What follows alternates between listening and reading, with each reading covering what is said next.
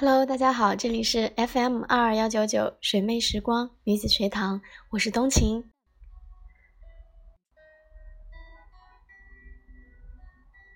第一次看宫崎骏的《千与千寻》是在高中的时候，在看到千寻对着猪圈向他已然变成猪的父母哭喊“不要吃的太胖，会被宰掉”的时候，眼泪流个不停。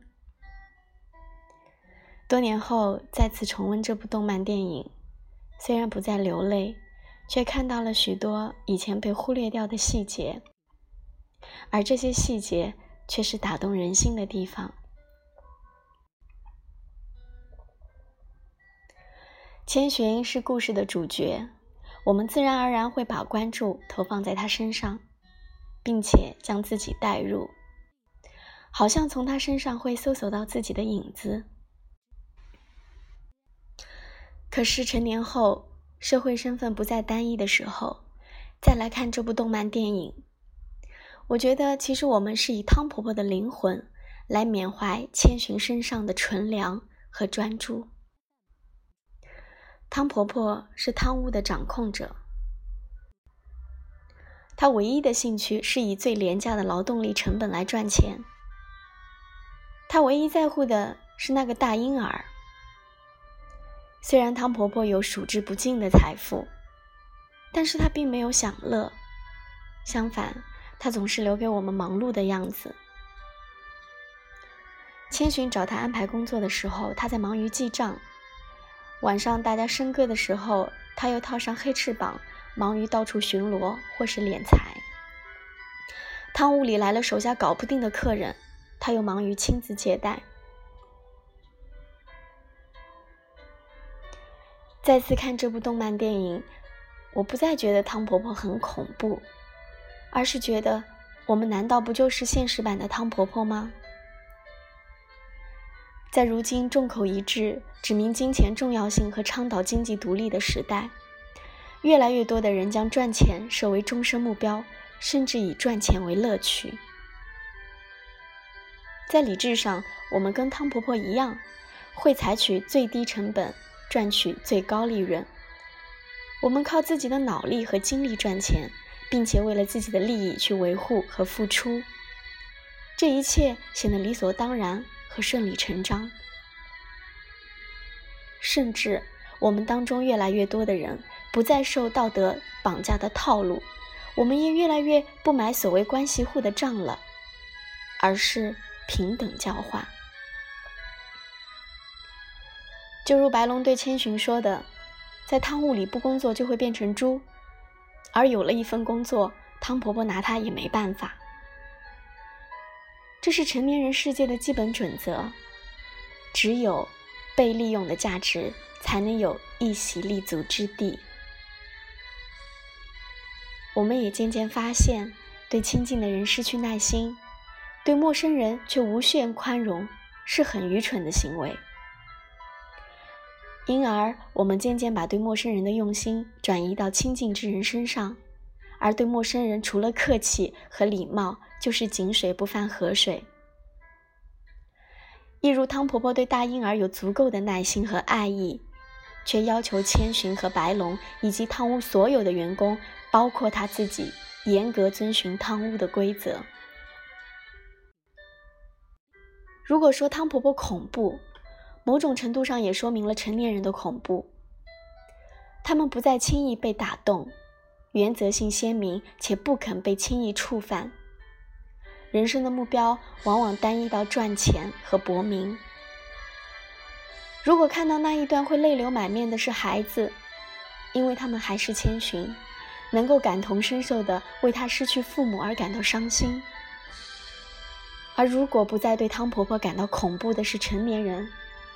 因为他们就如汤婆婆一样，忙于赚钱和博名。孩子比成年人更懂得专注和勇敢。千寻的父母变成猪，他一心一意只想把父母救出去，从未想在这个金碧辉煌的汤屋里得到什么。无脸男拿了很多牌子送给千寻，他摇头拒绝了。后来他又变出大把大把的金子送给千寻，他不为所动。如果千寻是成年人，我想他一定会接受的，因为成年人懂捷径，他们知道接受了这些牌子和金子意味着工作量会减少许多，他们会轻松很多，甚至会收获很多。但正因为千寻是个孩子，他不懂成年人的复杂，他选择了一条最艰难但是最可靠的道路去解救他的父母，靠自己。而成年的方式虽然事半功倍，但风险是很大的。在到处是诱惑的汤屋里，很可能是最后不但解救不了父母，而且连本人都会变成猪的。孩子的勇敢往往令成年人汗颜。固然有初生牛犊不怕虎的劲头，但更多的是不忘初始的决心。千寻为了救他的父母，在只有他一个是人类的汤屋里留了下来。诡谲恐怖的汤屋使他每走一步、每说一句话都是胆战心惊，而他。不但没有逃离，反而主动跟大家都畏惧的汤婆婆请求安排一份工作。当他得知白龙有生命危险，又义无反顾的去救他，主动拿着印章去找钱婆婆。锅炉爷爷和小林都劝阻他别去，他也不是不知道危险的存在。可是白龙救了他，他必须回馈恩情，更不用说彼此之间存有爱。坐在有去无回的电动上。千寻安静地望着窗外，眼神里含着的恐惧被坚强凝固住了。白龙和千寻之间，有人解读是友情，还有人解读成爱情。如果是爱情，我看到了什么才是爱情的样子？爱情不仅仅是牵手和拥抱、接吻，也不仅仅是创造浪漫。而是付出，不求回报的付出，不负我心的付出，不计较得失的付出。当然，前提是彼此间的感情是对等的。任何一方仗着对方的爱而有恃无恐，终究是不会长久的爱情。那些长久的爱情，必然是明知道对方爱你如他，依然不去挥霍这份爱情。如果千寻是成年人，他未必会如此果敢和决绝，因为成年人会去权衡和取舍。他们未必是因为怕鬼怪而放弃，而是怕得不到想要的结果放弃。哪怕有爱情，在这样的处境艰难下，也很难选择爱情，而是生命。我们都从小孩变成成年人了，在这个过程中，我们得到了智慧。但我们却失去了纯真和简单，这就是我们被千寻感动的原因。因为从他身上，我们缅怀曾经勇敢如他、纯真如他的自己。这也是我们喜欢这部动漫电影的原因。在我们都渐渐变成汤婆婆的时候，懂得猛猛然回头看一看背后的千寻。电影里的无脸男像是回归自己的任何人，为了摆脱孤单，他学着别人的样子，硬是强融，要到热闹的圈子里。当在这个圈子里立住脚跟后，他不再是那个简单轻盈的自己，而是拥有了一张令人厌恶的嘴脸。他学着别人用金钱买虚伪的尊重，甚至也想用金钱买千寻的喜欢。当千寻拒绝无脸男的金钱后，他感到极大的痛苦。原来这个世界上必然有金钱买不到的东西。当无脸男吞下河伯穿绳的丸子后，他把吃下的那些东西狂吐出来。这个过程像是动一次大型的手术。